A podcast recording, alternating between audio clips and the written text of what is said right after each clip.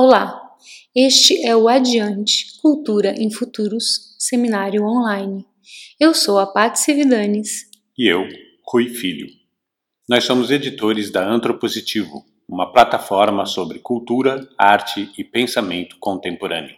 A cada dois dias, disponibilizaremos encontros com convidados de diversas áreas do conhecimento para pensarmos juntos a cultura a partir da nova realidade colocada ao mundo. Os episódios também estão em vídeo no Vimeo na nossa página Antropositivo Adiante. Bom dia a todos. Nós começamos hoje o seminário Adiante. Temos o prazer de estar aqui com a gente a Cristine Greine, que é professora da PUC em São Paulo, e Marcelo Evelin, que é coreógrafo e performer. Vamos pensar junto um pouco sobre a cultura e as manifestações estéticas, a linguagem, como ela se coloca agora nesse mundo pós-pandêmico, que a gente ainda desconhece, mas que virá em algum instante, e também um pouco das consequências de tudo isso no nosso imaginário e no nosso próprio comportamento. Então, antes de passar a palavra a vocês, eu vou colocar uma primeira questão, uma primeira reflexão, para que a gente possa ter apenas como start. É, esses outros comportamentos que nós estamos absorvendo estabelecem para a gente também outras lógicas de percepção sobre as coisas. A partir dessas novas lógicas, os artistas terão, daqui para frente, que também manifestar esteticamente e nas suas relações com o público e de estabelecer o encontro entre essa linguagem, sobretudo as artes do corpo. O que tem passado para vocês é, como experiência e como possibilidade de criação e de invenção também? Uh, Marcelo, como você quer fazer? Você quer falar primeiro? Eu falo? Hum, você pode começar, Cris. É? Tá bom. Bom, Rui, você perguntou sobre esse mundo pós-pandêmico, né? É, eu fico até pensando é, que eu acho que esse mundo pós-pandêmico, que a gente não faz muita ideia do que vai ser, né? Mas ele, de certa forma, reflete, vai refletir as coisas que a gente está vivendo agora, né? E eu tenho participado de algumas conversas. Ontem mesmo teve uma conversa muito bacana uh, na PUC, nesses encontros que a gente tem feito, entre duas pessoas que Marcelo também conhece bem. Um é o professor Pablo Assunção, lá de, da Universidade Federal do Ceará, e a Júlia Feldens, que é uma pessoa também de quem eu gosto muito, que conduz ali o projeto da Casa Líquida e a gente estava conversando um pouco sobre as questões que aparecem a partir desse momento que a gente está vivendo, né? Então, uma das mudanças em, que eu tenho pensado muito e que tem a ver com a tua pergunta, Rui, é a questão do tempo. A gente tem visto, assim, então, tem uh, determinados comportamentos que quase que ficam absolutamente subservientes à mesma lógica produtiva neoliberal e simplesmente passando tudo no universo virtual. É, então, eh, eu ouço isso, por exemplo, tanto de pessoas que têm trabalho ou das que estão sem trabalho. Uma tentativa de como é que você faz para seguir produzindo, né, seguir trabalhando. Né, e óbvio que tem, tem motivos de ordem prática que norteiam isso, que as pessoas precisam continuar a ganhar dinheiro. Mas eu, o que me parece que talvez seja a coisa mais potente para a gente pensar no mundo pós-pandêmico é como essa época também pode ativar na gente a possibilidade de uma introspecção, né? uma mudança na noção de tempo. Então, ao invés de aderir a essa lógica né, neoliberal, produtiva, quantitativa, o que, que a gente poderia fazer para aproveitar esse período e talvez recuperar um pouco esse tempo mais extenso, sabe? Esse tempo mais introspectivo, que é um tempo que tem mais a ver com a criação e não tanto com a exibição. A exibição que é algo que marca muito esse, esse mundo virtual também, né?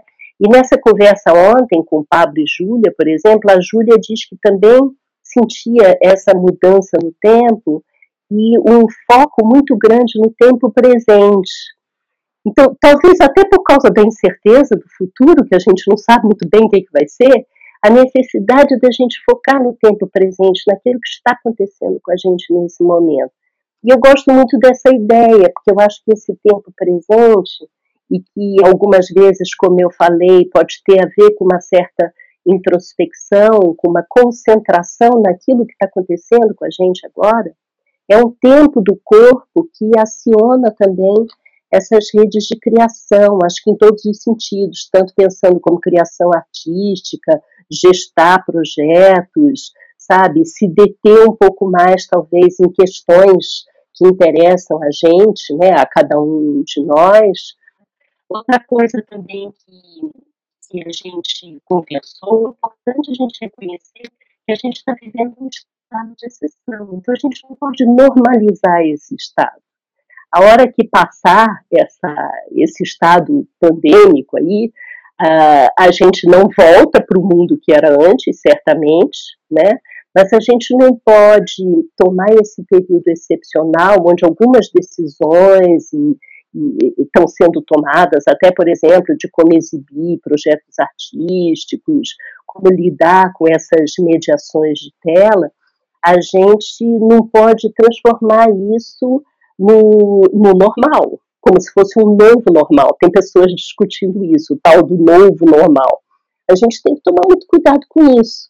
Seria aproveitar justamente para descolar dessa, de todas essas questões que vêm, de certa forma, criando esse extrativismo de subjetividade na gente, né? Esse extrativismo de subjetividade ligado à necessidade da produção, a se monetarizar tudo, e quem sabe conseguir recuperar, de certa forma, outros sentidos para o valor, para a criação, para a relação com a arte, e, e assim, talvez pensar mais nisso do que nas soluções tecnológicas possíveis para seguir produzindo em tempos de pandemia.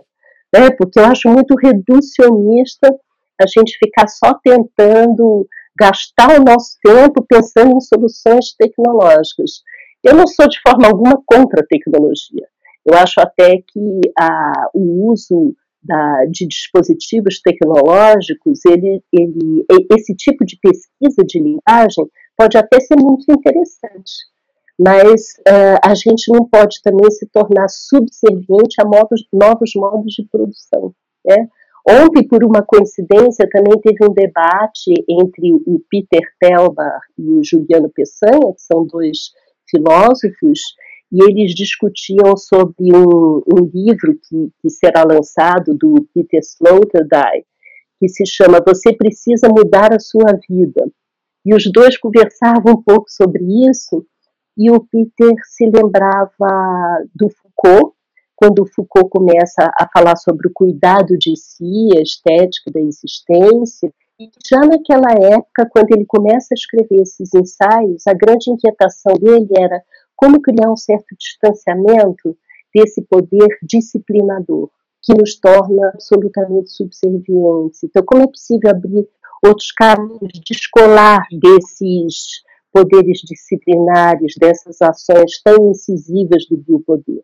Então, me parece que, que são alguns caminhos interessantes para a gente pensar. Então, a percepção do corpo, a relação com o outro tempo, e tentar lidar de uma forma não subserviente com os dispositivos do biopoder. Não sei se Marcelo quer falar agora, Marcelo.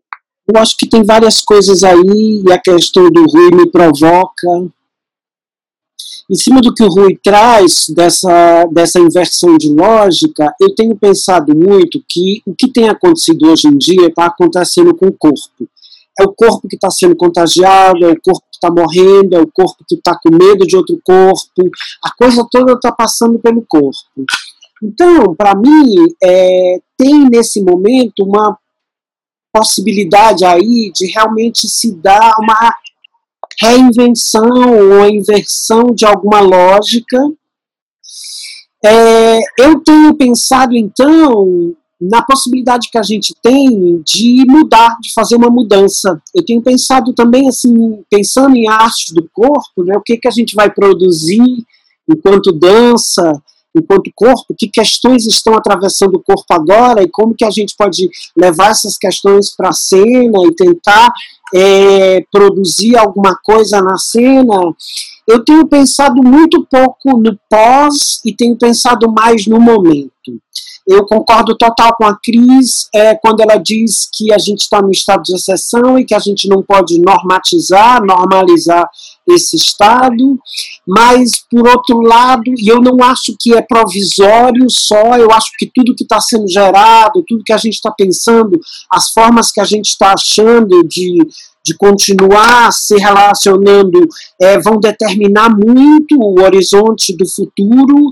Então, eu acho que nada é só para esse momento. Então, eu tenho pensado muito em como é, seguir na compreensão de que é provisório, de que a gente não pode normalizar o estado de exceção, mas ao mesmo tempo de o quanto que isso vai determinar a produção e o pensamento do futuro porque na verdade eu acho também que isso não vai parar agora. Uhum. Às vezes tem algumas pessoas otimistas achando que isso é uma coisa só desse momento, mas eu acho que mesmo que a gente saia um pouco desse confinamento, encontre uma maneira de estar junto, acho que vão ter várias limitações e a gente vai ter que realmente reorganizar esse lugar. Para dança, eu acho bem complicado, eu estou muito preocupado assim, porque o teatro tem o texto. Então é muito mais fácil você veicular um texto, trazer a proposta de um espetáculo de teatro para essa relação com as telas do que com a dança. Eu também tenho achado muito complicado a relação corpo-tela. Eu tenho achado que aí tem uma coisa que não se dá só me coloco na frente do, da tela e, e faço o que eu geralmente faço presencial. Então, eu tenho tentado encontrar maneiras de como atravessar esse momento, mas sem muita eficácia, sem muita eficiência. Estou me sentindo ainda muito perdido no meio desse tiroteio e, e de como exatamente o que a gente faz hoje vai determinar e vai nos ajudar a continuar a questão do corpo, que eu acho que nunca foi tão é, que nunca esteve tão presente numa discussão mundial, global, uma discussão que envolve a economia, mas que envolve a subjetividade, a imaginação, né, as tradições e as contemporaneidades, tudo isso está passando agora pelo corpo. Então, tem uma responsabilidade grande com relação ao que a gente pensa, faz, como que a gente entende esse corpo, mas ao mesmo tempo num lugar ainda muito limitado e muito muito movediço com relação a para onde a gente vai eu não sei se a Cris tem uma noção assim, Cris, de para onde, de como operar né, com o corpo, porque para além do lugar de criação, tem lugar também que tem já está batendo na porta, e talvez a Cris já esteja lidando com isso de uma maneira mais é, concreta, que é como ensinar arte. Porque eu ensino há muito tempo em muitos lugares diferentes, universidades fora do Brasil, no Brasil para grupos de amadores ou de profissionais, é, mestrados, é, lugares muito diferentes, e eu tenho me perguntado muito assim, o que, que a gente vai ensinar? Porque a sensação que eu tenho é que a gente está num momento que a gente tem que aprender mais. E eu, particularmente, estou mais aberto assim com o que eu, o que, que eu posso aprender desse momento, o que, que eu posso aprender da, da percepção do que a gente está vivendo, do que a gente está atravessando. E tem sido muito difícil para mim ainda pensar como ensinar arte, como dar aula de arte, sem justamente reproduzir os modos que a gente tinha para fazer isso. Então, eu acho que tem aí uma sinuca enorme, não sei se a crise, o que, que a crise diz disso, sobretudo não só da criação, mas também do, do ensinamento, do aprendizado de arte. Então, Marcela, a gente conversou muito sobre isso na PUC, porque é, lá eu trabalho na pós-graduação, né, em comunicação e semiótica, mas trabalho também no curso de graduação, que se chama justamente Artes do Corpo, e que tem muita aula prática, né?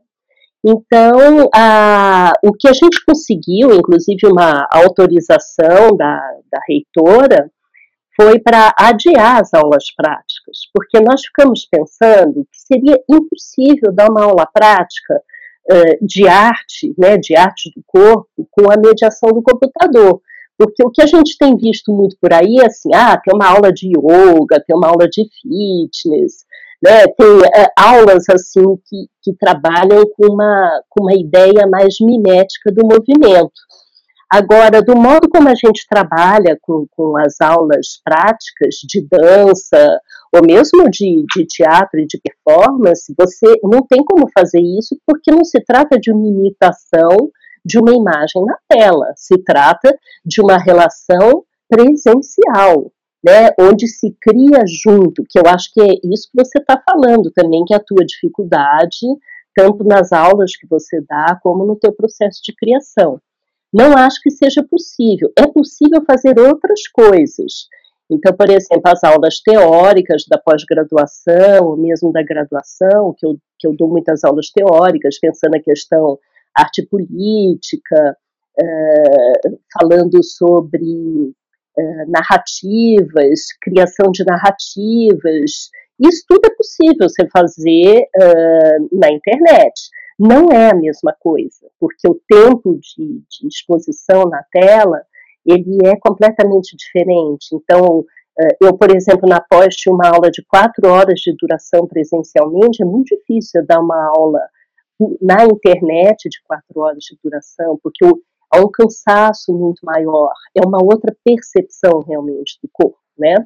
No entanto, dá para fazer uns encontros, como esses que eu estava, inclusive, comentando com vocês que a gente tem feito. Eu fiz um outro com a Bia Rodrigues e a, e a Gabi Gonçalves, para pensar também criação, produção de dança. Quer dizer, você pode conversar sobre, mas para trabalhar o processo de criação e as aulas de práticas corporais, não acho que seja possível na internet. E isso é uma coisa que eu tenho conversado até com pessoas que eu conheço em vários lugares do mundo e está todo mundo com a mesma dificuldade. Quer dizer, a gente consegue tocar certas discussões, mas pro, o que pode ser um, um momento de um processo de criação.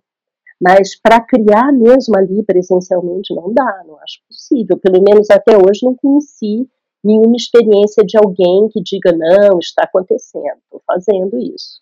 Aí acho mais complicado. Eu tenho me interessado, assim, por algumas experiências que, que algumas até foi o próprio Pablo que sugeriu para mim, um, por exemplo, como a Lola Arias tem feito, ela tem esse projeto que chama My Documents, eh, que acontece na internet. Essa questão da documentação eu acho interessante, porque trabalhar a documentação nesse ambiente digital é bem interessante. Porque aí, inclusive, a documentação de artistas, quer dizer, arquivos digitais de artistas, isso já vem acontecendo faz um tempo. Né? Então, pensar um outro modo de documentar trabalhos, isso eu acho que pode ser até um bom momento para pensar nisso que você documenta e, ao mesmo tempo, propõe questões, discute.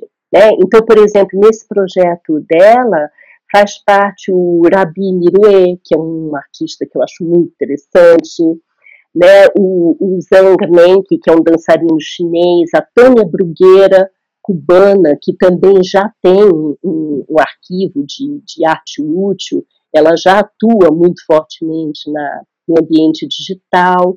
Então, eu acho que esse combinado de arquivo e criação pode ser interessante, tem algumas experiências interessantes. Outra, uh, outra experiência que, agora não me lembro se foi o próprio Pablo ou a Júlia que falou, foi esse Radiocracia Já. Não sei se vocês viram, que começa a explorar, volta a explorar a linguagem do rádio. Então, pensar o que, que seria trabalhar com a linguagem do rádio e sonoridade nesse momento em que a percepção sonora ela pode ser fortalecida, uma vez que a gente está nesse ambiente digital também. Então, esse tipo de experiência eu acho que é interessante. Eu, eu vi uma também de uma moça chamada Bruna Paiva, que é, ela criou um, um, site chamado Pandemia de A a Z, Educação Estética da Realidade, onde ela está criando uma curadoria de imagens. Então, também para pensar isso, né? Então, eu acho que assim, são, são tentativas que as pessoas estão fazendo. O que eu acho que, é, inclusive, tendo em vista a tua pergunta, Marcelo, acho que do ponto de vista pedagógico, algo que é importante para a gente pensar é que não é possível fazer o que você fazia fora da tela na tela. Então, essa reflexão sobre a linguagem, ela é absolutamente fundamental porque aí, inclusive, você pode ir aprendendo, usar outros recursos. Então, não se pode menosprezar a mudança de mídia. Então, isso, acho que, inclusive, no que se refere à percepção corporal, é fundamental. Nesses tempos, nesses meses todos, uh, havia muita disponibilidade de filme de dança, né?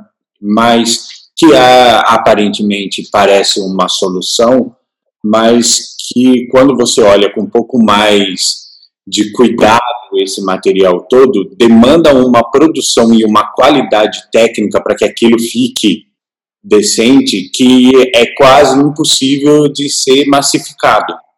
Mas aí pensando aqui no, no que Marcelo colocou, que, que, que me inquieta muito também essa questão de que tudo hoje se colocou é, primeiramente e diretamente ao corpo, é, a gente já vivia no mundo uma expectativa sobre os corpos de uma forma tanto politizada quanto estetizada. Os corpos foram sendo, nos últimos anos, adjetivados para serem diferenciados dentro desse biopoder como um processo, ora de reconhecimento, mas também utilizado muitas vezes para o próprio afastamento e distanciamento de um corpo por ser diferente.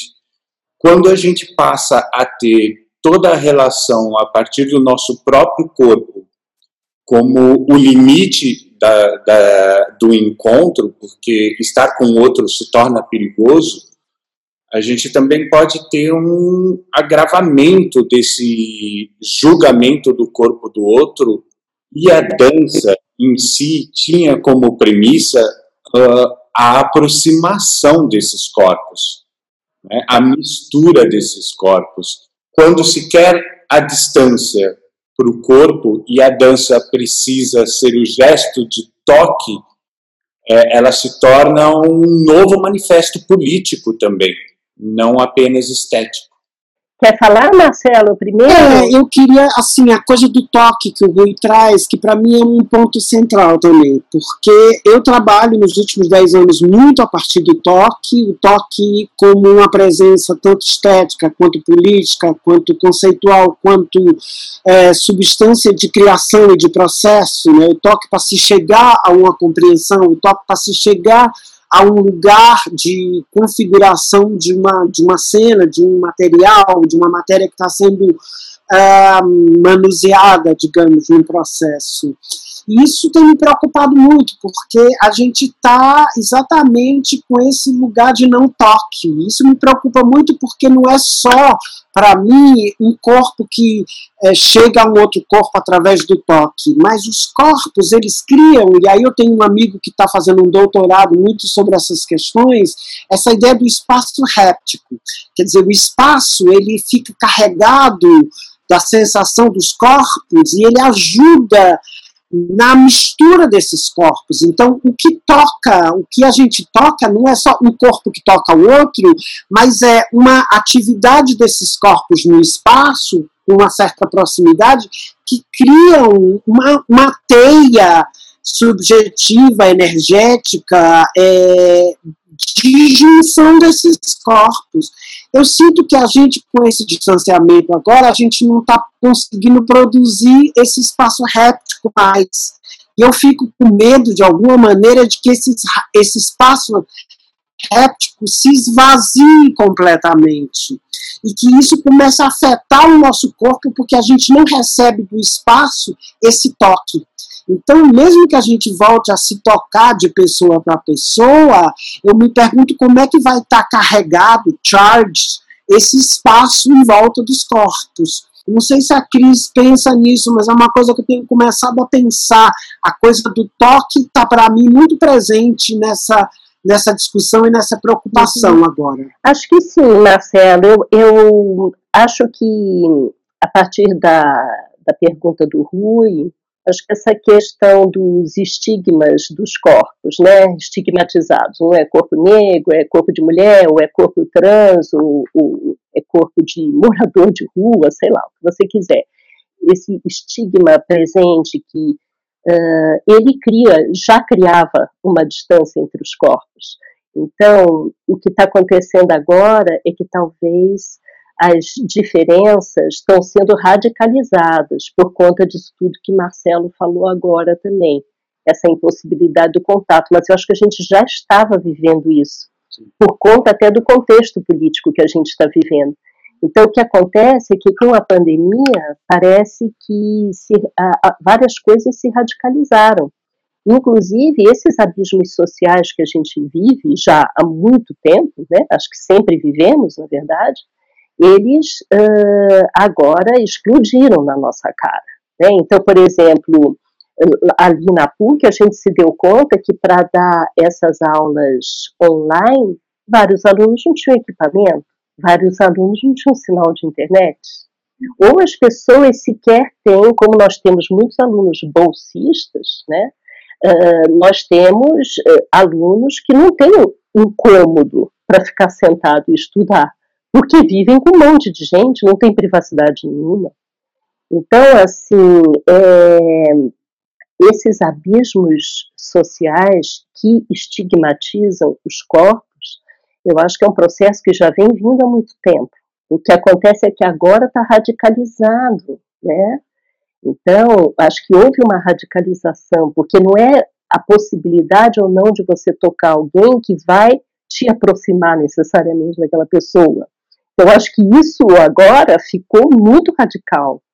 É, eu entendo o que você está falando, Marcelo, e concordo com você, mas eu acho que a, as distâncias já estavam vindo sendo construídas.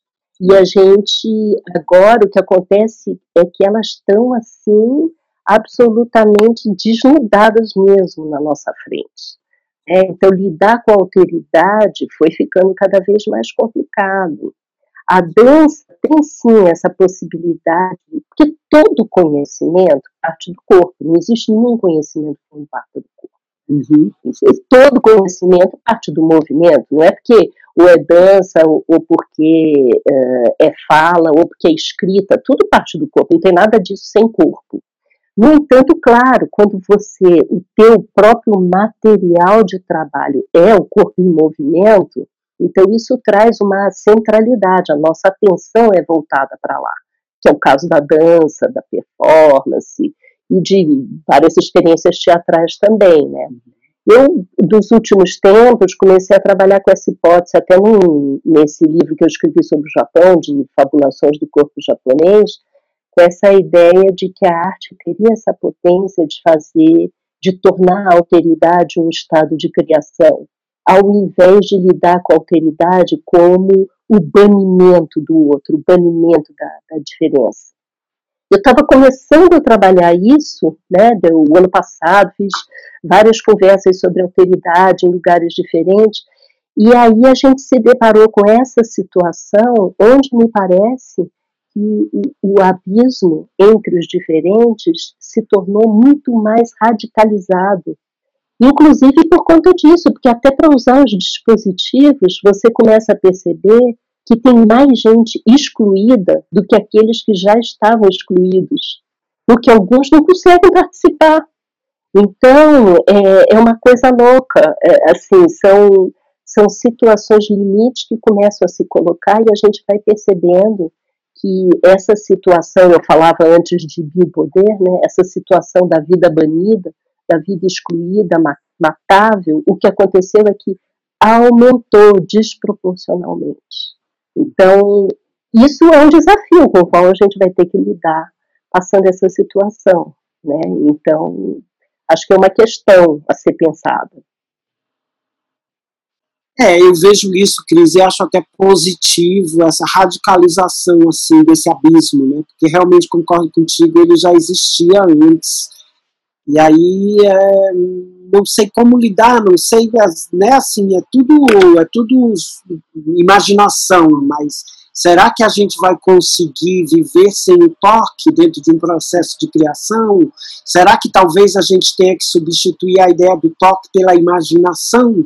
Que é uma coisa que eu acho muito importante nesse momento que a gente está tendo espaço e tempo para pensar na imaginação e na imaginação como matéria, quer dizer, como uma materialização de alguma coisa. Será que isso de alguma maneira vai suprir a nossa esses espaços de relação? Será que a gente vai é, é, é, entender melhor o lugar da imaginação. E aí eu queria te perguntar sobre como que você vê, assim, partindo da tua informação sobre o todo, do teu conhecimento sobre esse tipo específico, essa arte que foi criada num momento de muita crise, que de alguma maneira lida muito com esses abismos todos de escuridão. Como que você está vendo isso agora, Cris? Como que você está vendo, como que você está pensando o Butô nesse novo momento? é, de pandemia, que é diferente do momento lá depois da guerra, quando surgiu o Butô. Você acha, e sobre a imaginação, você acha que a imaginação vai conseguir é, nos levar a algum lugar disso, com isso? Então, Marcelo, é curioso você, você me perguntar isso, porque essa semana o pessoal da Fundação Japão me pediu para escrever um texto, assim, eh, pensando sobre como alguns artistas japoneses têm lidado com essa situação, né? E eu fiquei pensando como eh, não é possível escrever esse texto estando em São Paulo, né? Então eu acabei conversando com várias pessoas de lá que eu conheço e, e fazendo pequenas entrevistas para saber o que está acontecendo lá.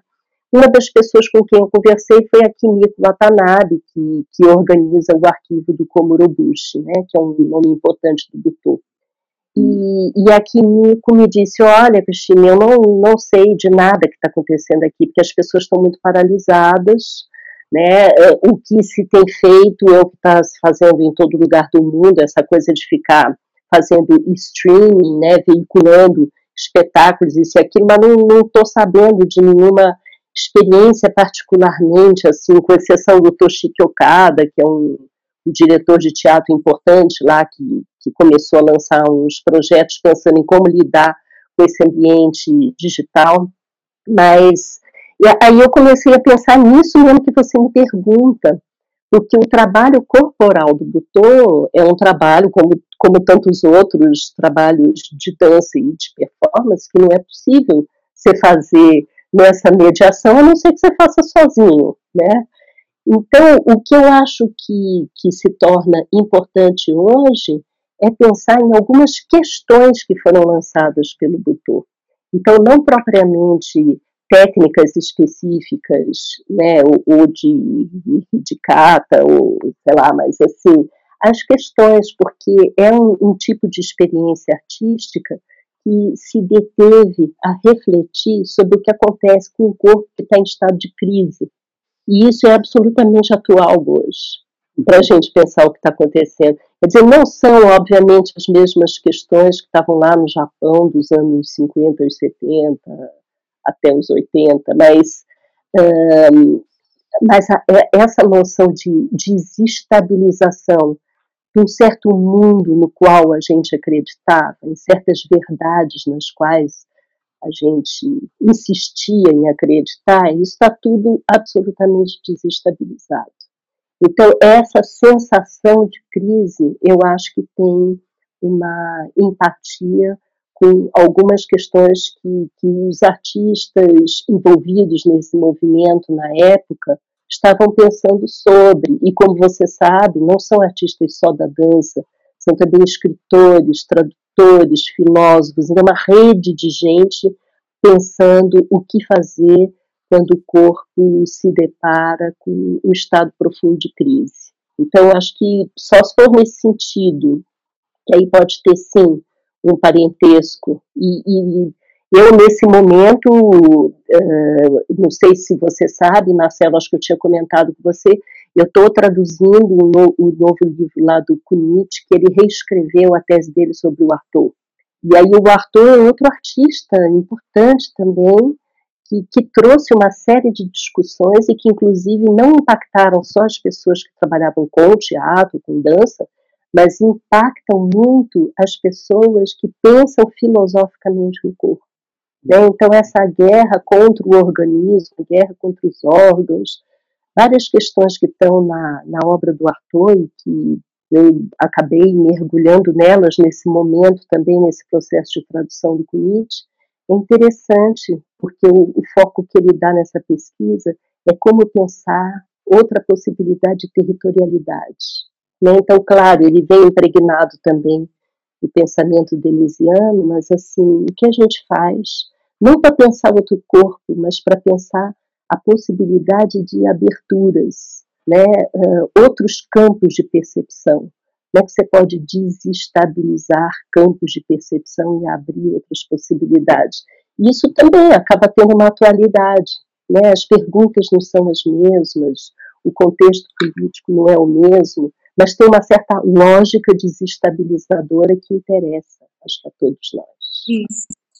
É, ouvindo vocês dois falando, me deu uma sensação, estou pensando alto, de que talvez o, o papel da cultura agora e das linguagens estéticas sejam achar caminhos de reconstrução da alteridade,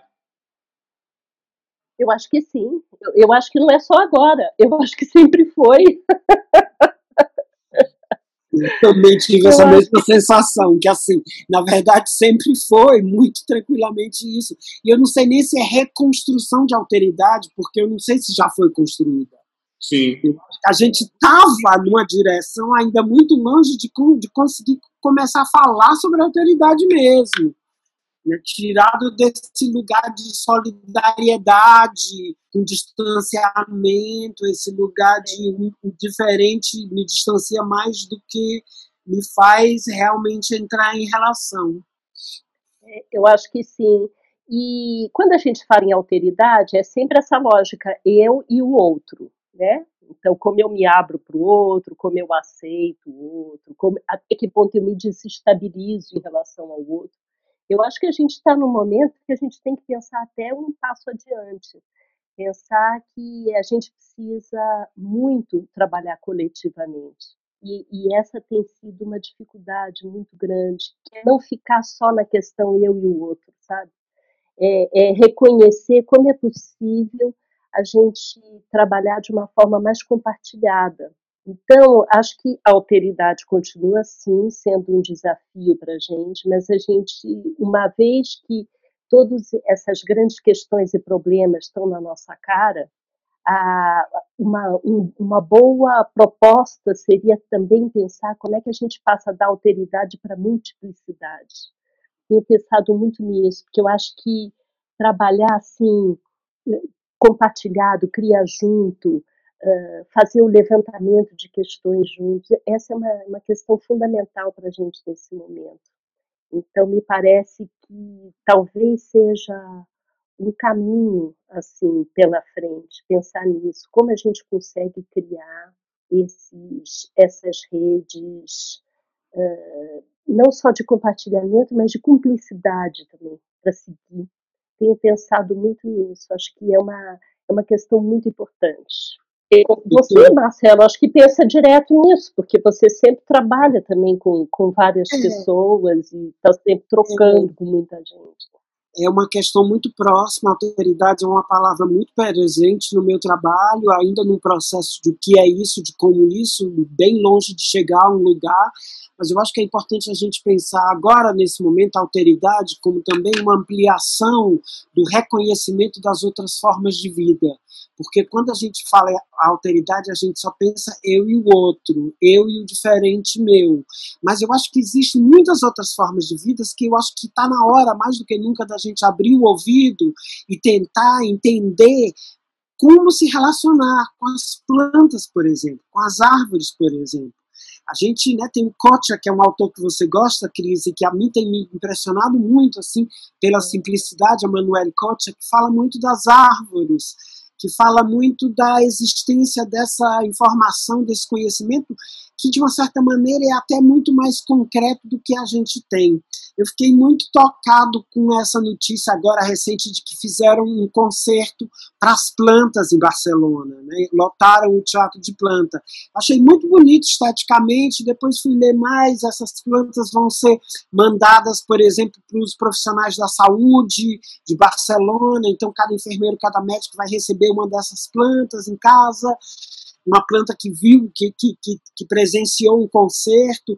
Então, eu acho que tem aí uma maneira da gente, e aí eu talvez passe pela imaginação, mas eu estou muito curioso de como que a gente consegue tirar o ser humano do centro desse centro de controle, desse centro de noção de que o mundo todo gira em torno da gente. Eu, na verdade, tenho muito interesse de começar a fazer uma série de lives entre um cacto e uma pedra, entre um pássaro e uma cachoeira, então, assim, de deixar ele o tempo do Zoom, uma hora, um cacto conversando com a pedra. Porque eu acho que a gente já está é, é, conversando muito, e eu sinto que sim, existe no meio dessa desse completo desnorteio, uma necessidade de produzir coisas que eu acho que às vezes a gente está se traindo, está traindo o próprio momento de tentar manter as coisas numa ideia, numa lógica que já era a, a nossa lógica de controle. Então é a gente que diz, é a gente que compartilha, é a gente que organiza o pensamento. Enquanto que tem um outro pensamento aí que também está se dando, que de uma certa maneira tem até uma amplitude muito maior, porque a gente entende pelas árvores a força e a, a sofisticação desses seres é, com relação à comunicação, com relação ao compartilhamento, com relação à alteridade, com relação às outras árvores, que a gente não aprendeu ainda. Então, talvez é. seja aprender com outros lugares. Então, Marcelo, você sabe, porque a gente já conversou sobre isso, eu tenho lido muita coisa, o Emanuele Cotia, o Stefano Mancuso, né, que, uh, e, e, isso começou para mim, na verdade, na, nas duas últimas MITs, né, as Mostras Internacionais de Teatro, as curadorias que eu tive a oportunidade de fazer com o Ailton Krenak, né, e a, a Andrea Duarte, que me ensinaram muito sobre essa questão, conceito de natureza para os índios e, e, e, quantos pensadores importantes a gente tem nesse sentido, né? Eu já tinha lido também o Davi Copenaua, e aí eu comecei a me interessar realmente como você está falando por esses outros modos de vida, tanto que no semestre que vem o meu curso é sobre a possibilidade de insurreição a partir da metamorfose pensando também na, nas plantas e, uh, e, e, a gente tem muito a aprender. Eu acho que um dos aspectos importantes, além do, do reconhecimento que esses autores ensinam para a gente, que planta tem memória, que aprende, que tem movimento, é, tem uma questão muito importante que é entender que o sistema uh, inteligente das plantas ele é descentralizado. Diferente do nosso, que embora, claro, a gente tenha essa conexão corpo-mente, há uma centralidade no cérebro e nas plantas não tem centralidade. Uhum. Elas são enraizadas, mas elas não têm centralizar, não têm centralidade nenhuma e é isso, essa descentralização e a coletividade das plantas que permite com que elas sobrevivam mesmo nos ambientes mais precários e vulneráveis.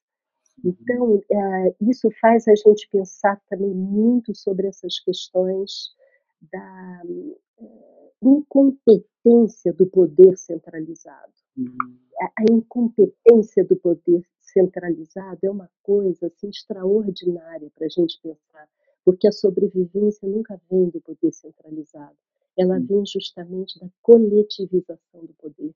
Só isso já é uma coisa extraordinária para a gente trabalhar e pensar em termos de processo de criação. Então, acho que tem muito a ver com tudo que a gente conversou antes, e eu estou, assim, completamente de acordo com você. é, é, quando a gente pensa as tais das outridades, são também outros modos de vida. Isso acho muito interessante. Inclusive, é uma outra abordagem para pensar questões ecológicas também, né? Que a gente tem que tomar muito cuidado.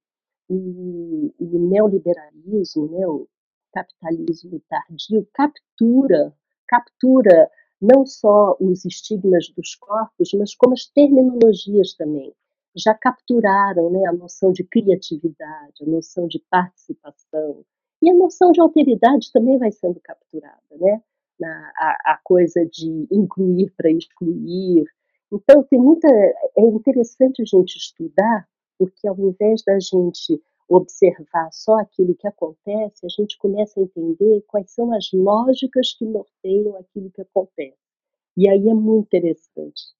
Então, acho que aí tem um, um é um caminho legal para a gente aproveitar esse tempo. Nós que somos privilegiados e que temos a oportunidade de ter uma casa e de ter um tempo de reflexão, porque tem muita gente que não tem esse privilégio, sequer tem uma casa para morar. Então, é, a crise é muito, muito mais grave, né? Nós, nós somos realmente privilegiados nesse momento. Por menos trabalho que a gente tenha, ainda assim somos privilegiados.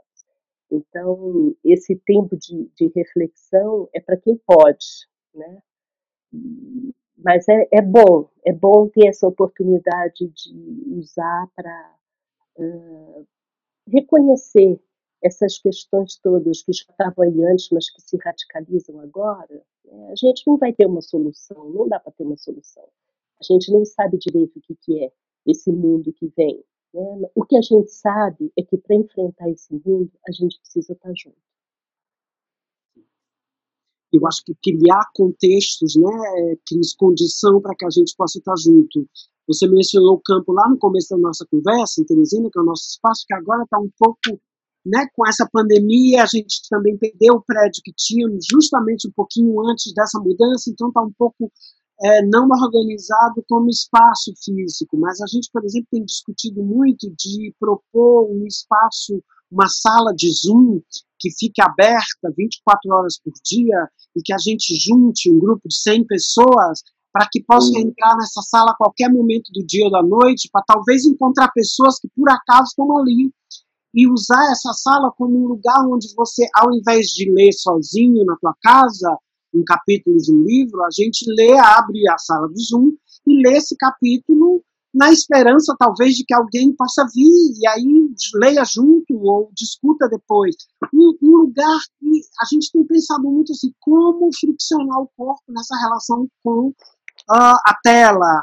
Então, a gente tem pensado espaço, contexto, de criar também com a liberdade, porque assim, agora também está tudo muito pontual. A gente sabe que às 5 da tarde tem a live daquela pessoa que a gente já conhece, que a gente vai ali, sabe que vai demorar uma hora, uma hora e meia no máximo, então a gente já está todo programado para viver uma experiência com muita limitação.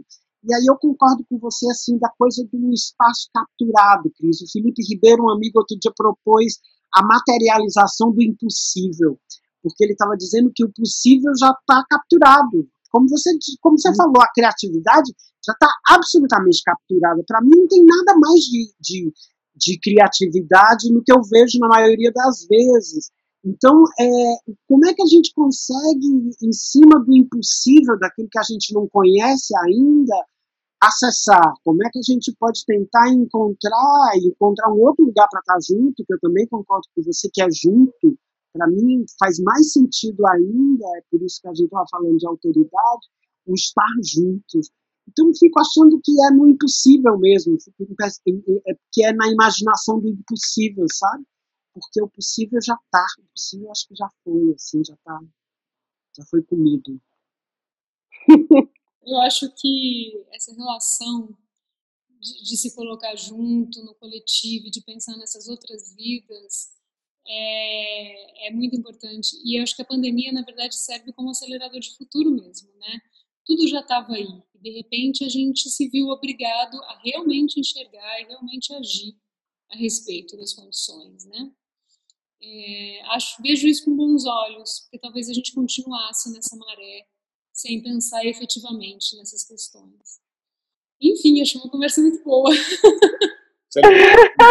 Só me lembrou de uma coisa, Marcelo, a maneira tão bela como você colocou a sua relação com as plantas, com as árvores, com a natureza, é, é um depoimento, não é uma fala. E eu me lembrei também do, além desse trabalho agora do teatro com as plantas em Barcelona, eu acho que foi na Áustria uma instalação em que eles reconstruíram uma floresta num estádio de futebol para que as pessoas pagassem ingresso e assistissem aquilo como um, algo em movimento, como se aquilo fosse uma partida, um espetáculo acontecendo. Só a floresta colocada ali ocupando todo o estádio. É, essa mudança de, de ângulo, de percepção sobre as coisas, eu, acredito que o, o presente e o excesso do presente vai provocar na gente muito rapidamente sobre o futuro.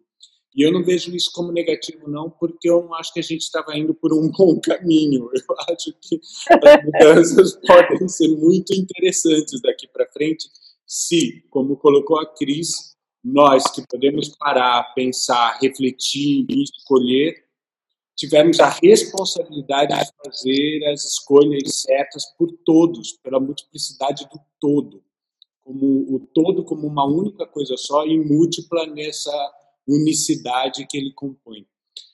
Eu só posso agradecer vocês. É, foi ao mesmo tempo uma aula, um encontro incrível, um devaneio maravilhoso. Foi extremamente estimulante poder encontrar com vocês agora, ainda que dessa maneira. Mas acho que os encontros não são apenas aqueles que acontecem fisicamente, são aqueles que acontecem emocionalmente, emotivamente e intelectualmente. Então, agradeço muito vocês terem disponibilizado esse tempo no dia de vocês para que a gente possa levar essas ideias e abrir um pouco os chakras e as vontades de todos para que a gente possa olhar a sociedade, o mundo e a nossa própria compreensão de humanidade a partir dos novos paradigmas. Obrigado, queridos. Muito bom. Obrigada a vocês. Obrigada, Paty. Obrigada, Rui, Marcelo, querido. Muito bom. Muito Foi obrigado, ótimo. Rui, Patrícia, pelo convite. Obrigado, Cris, por estar perto. Isso é importante na minha vida. Eu quero fazer agora uma declaração de amor, assim, tanto que você é importante, o tanto que é necessária. Ah, você também, Marcelo. E, gente, isso vai ser disponibilizado, essa conversa, no Vimeo, no canal Antropositivo Adiante e também como podcast no Spotify. Então a gente tem essas duas formas. Tá ótimo. É uma conversa a cada dois dias a partir de 1 de julho. Ok. Tá ótimo. Tá bom? Gente, muito tá obrigada. Tá legal. Bri Obrigado, Obrigada a gente. vocês. Tchau, tchau. Tchau, tchau.